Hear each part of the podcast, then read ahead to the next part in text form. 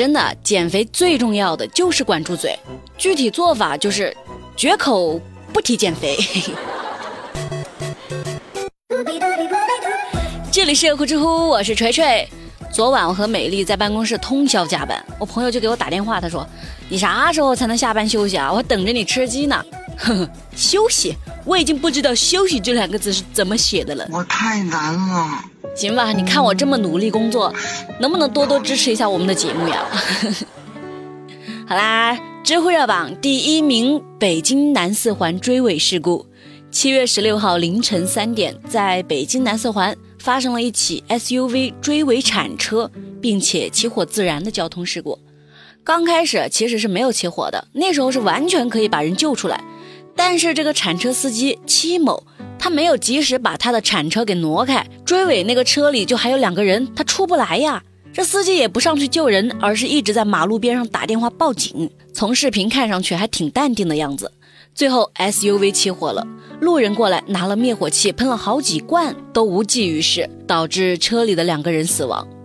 我估计戚某应该是害怕他把车一挪就变成了破坏现场，想等着警察来了再说，所以就没有选择挪车救人。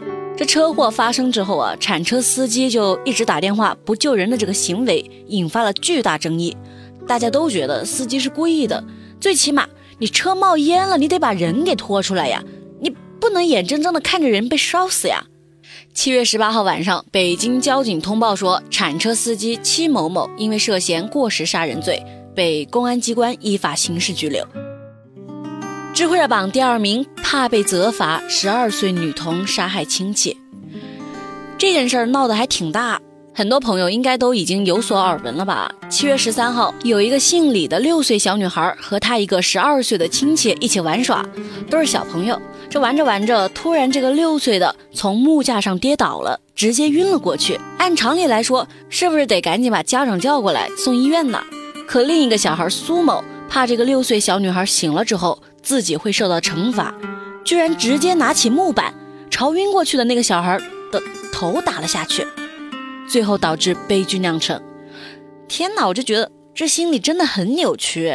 我突然就想起之前看过几个关于小萝莉的恐怖片，一个是叫《孤儿院》，这个很有名啊，估计很多人看过。尤其是最后那个神转折，太佩服编剧的脑洞了。还有一个是叫做《坏种》（Bad Seed），这里面的小萝莉心狠手辣，为了抢一个奖牌，能把同学推下悬崖，而且后面的发展也挺扭曲的。再来说回这个新闻啊，有人觉得这个犯案的小孩是平常被家长给打怕了，最好解决此类方案的就是彻底杜绝家庭暴力。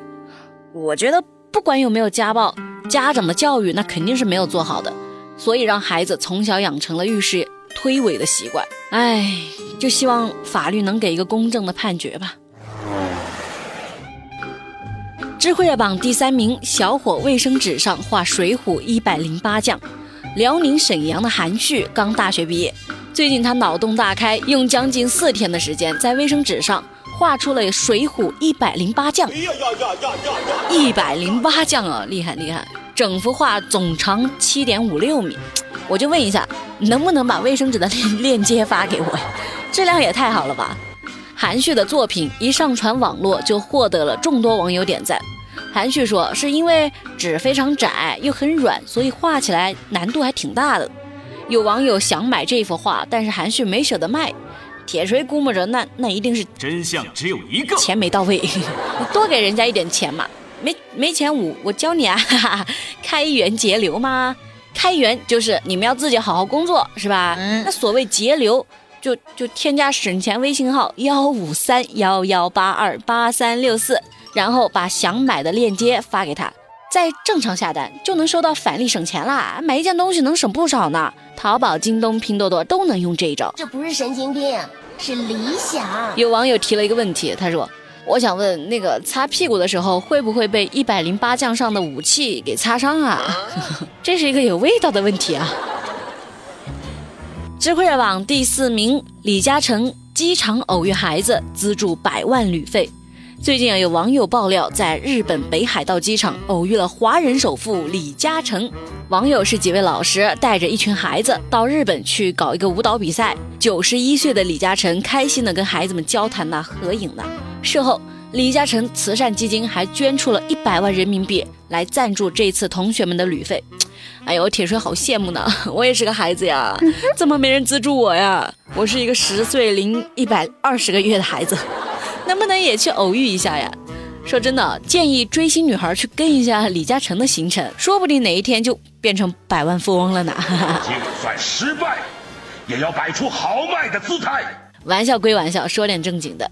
现在有钱的人很多，但是愿意把爱传出去的人反而不多。不客观的说，我是个好人。知乎热榜第五名，江苏快递人员也能评职称。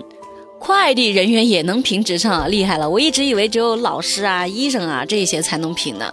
二零一八年，江苏增设了快递工程专业的职称评定，第一批啊已经有三百零一个人获奖了，有人还因此获得了加薪。但是其实这些获评者大多数是那些具备了专业能力的从业人员，就不是咱们通常理解的快递小哥了。但是快递小哥也可以在转型之后来参与评职称。有一线的快递员就表示说：“我没听说过评职称呢，我更关心的是你评上之后能不能加工资啊？对嘛，涨工资才是王道呀。嗯，其实这样方式还挺好的，三百六十行每一行都值得骄傲和别人的尊重。就我记得前段时间不是还什么美容美发师还要写论文，会要做表格、做 PPT 来持证上岗嘛，就是对专业要求更高了嘛。”知乎去答是有趣的去。提问：你用过哪些个性签名？我就记得小时候用过那些很非主流的呀，什么把你的名字写到烟上，吸进肺里，留在离心最近的位置。还有什么低调才是最牛逼的炫耀？还有什么别在我的坟头哭，脏了我轮回的路。哼。挺搞笑的，我就想起小时候搞用这些个性签名，真的是不知道咋想的。罪孽沾上了就无法洗净。